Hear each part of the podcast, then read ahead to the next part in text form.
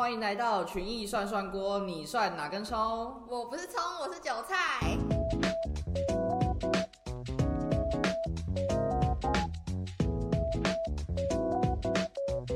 大家不知道有没有在关注最近的韩国新闻，尤其是 K-pop 圈，应该大家都会知道，就是 BTS 的成员他们要入伍了。那他们的粉丝最担心的就是他们在里面会不会被欺负啊？因为他们如果进去，不是就会剃成平头吗？那就想说，呃，怎么办？那我们的偶像如果剪成那样，会不会变得不好看？呃，但我其实看了之后觉得还是蛮好看的啦。我觉得真的是脸的问题耶，所以很多人说什么剪光头会变丑，我觉得嗯。只能说当兵就是可以看出一个人颜值多高。那其实早在这之前呢，二零二零年的时候，一位团员生日之前，韩国的兵役法就曾经有修过法。具体内容是这样子的，就是说，如果可以获得大众文化艺术表演者，他们可以延长至三十岁再服兵役。这是首度针对艺人的兵役义务进行研讨。BTS 也就成为了延后入伍对象的第一波艺人，所以当初这个法通过的时候，也被人笑说是 BTS 专法。但是当然，这只是延后他们的入伍时间。如果要免除兵役或者是转成替代役，目前还是没有办法的。那也就因为这样，今年南韩的国防部为了 BTS 的入伍风波，还特别推出了全民的民调。他们的主题是像 BTS 这样为国争光的艺人。可不可以改成服替代役？这个民调最后的结果有六十多趴的人赞成 BTS 改成服替代役，那有三十多趴的人是表示反对。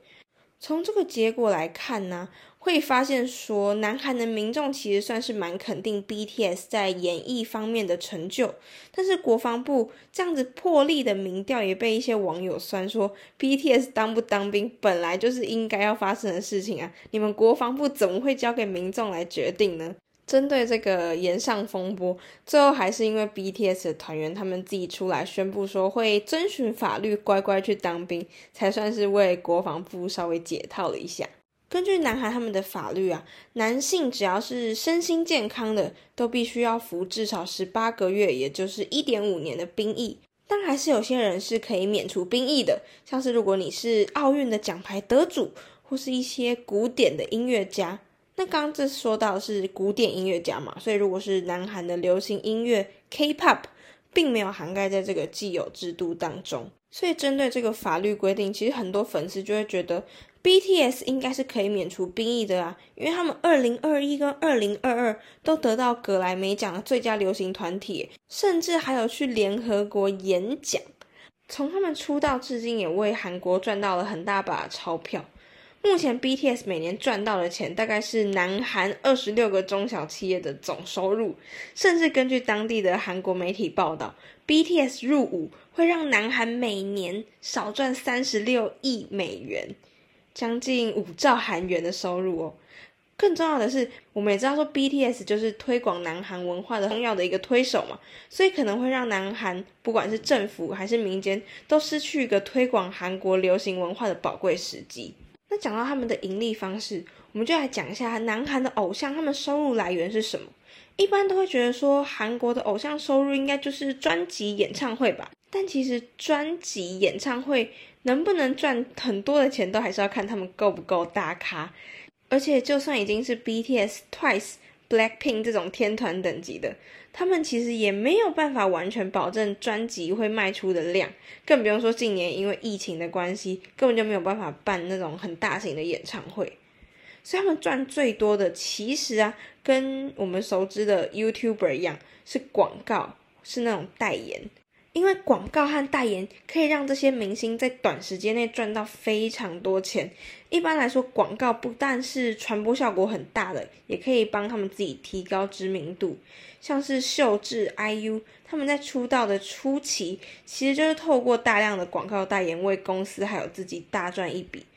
而且，除了基本的那些顶级明星的代言以外，广告商其实也很喜欢签一些新人偶像。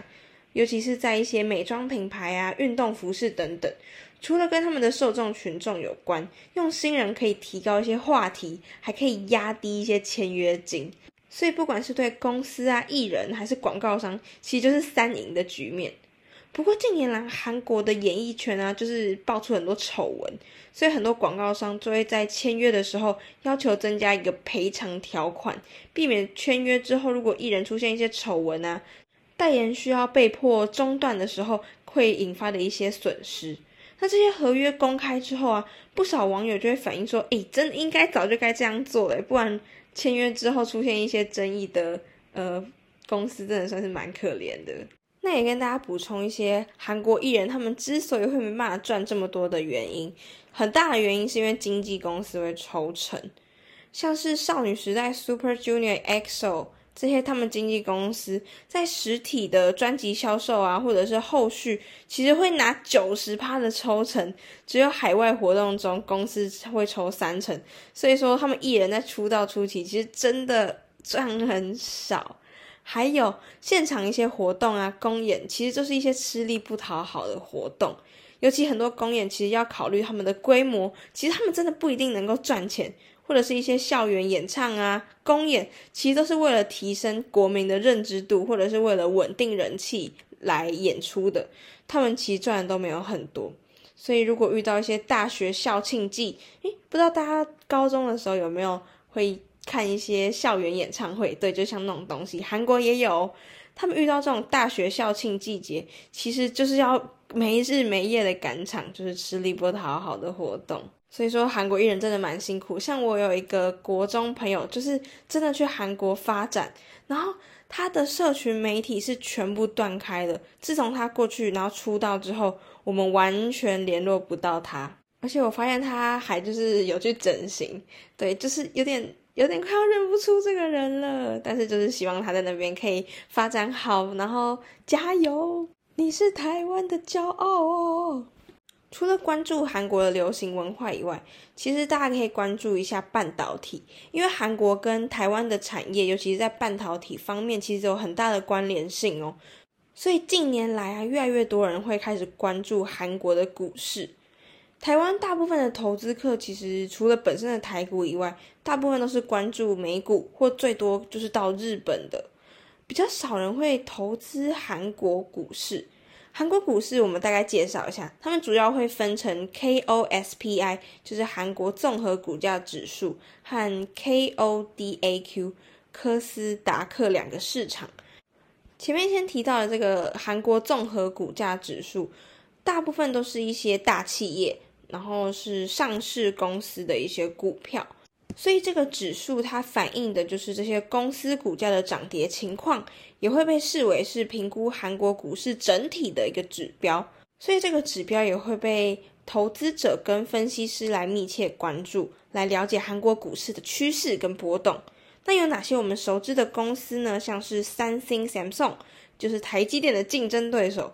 也是韩国全市值排名第一的企业。还有像是 LG，我们家的电视就是他们家的。还有一些家电啊，可能就是用 LG 这个牌子。还有像是如果你会飞去韩国玩的话，可能就会搭过或者是听过这个航空公司济州航空。那除此之外，还有一个就是大家在路上就会看到的汽车，现代汽车就是一个斜斜的 H 的那个品牌。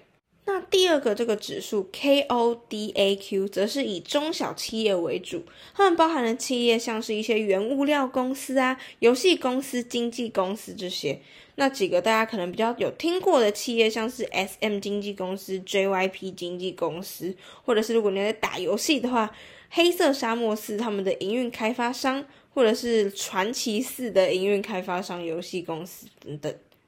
那要注意一下，韩国的股市交易时间跟台湾有一点点不一样，是从早上九点，也就是台湾八点，到下午三点二十，也就是台湾的两点二十。还有他们的开盘前交易是八点半到八点四十，收盘后交易是三点二十到四点。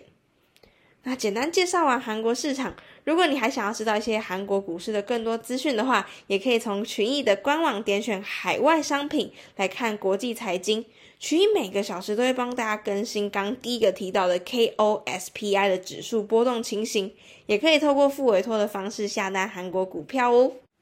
OK，以上就是稍微跟大家介绍一下韩国最近的新闻，还有跟大家介绍一下韩国股市，希望这集对大家有帮助。那我们就下集再见喽，拜拜。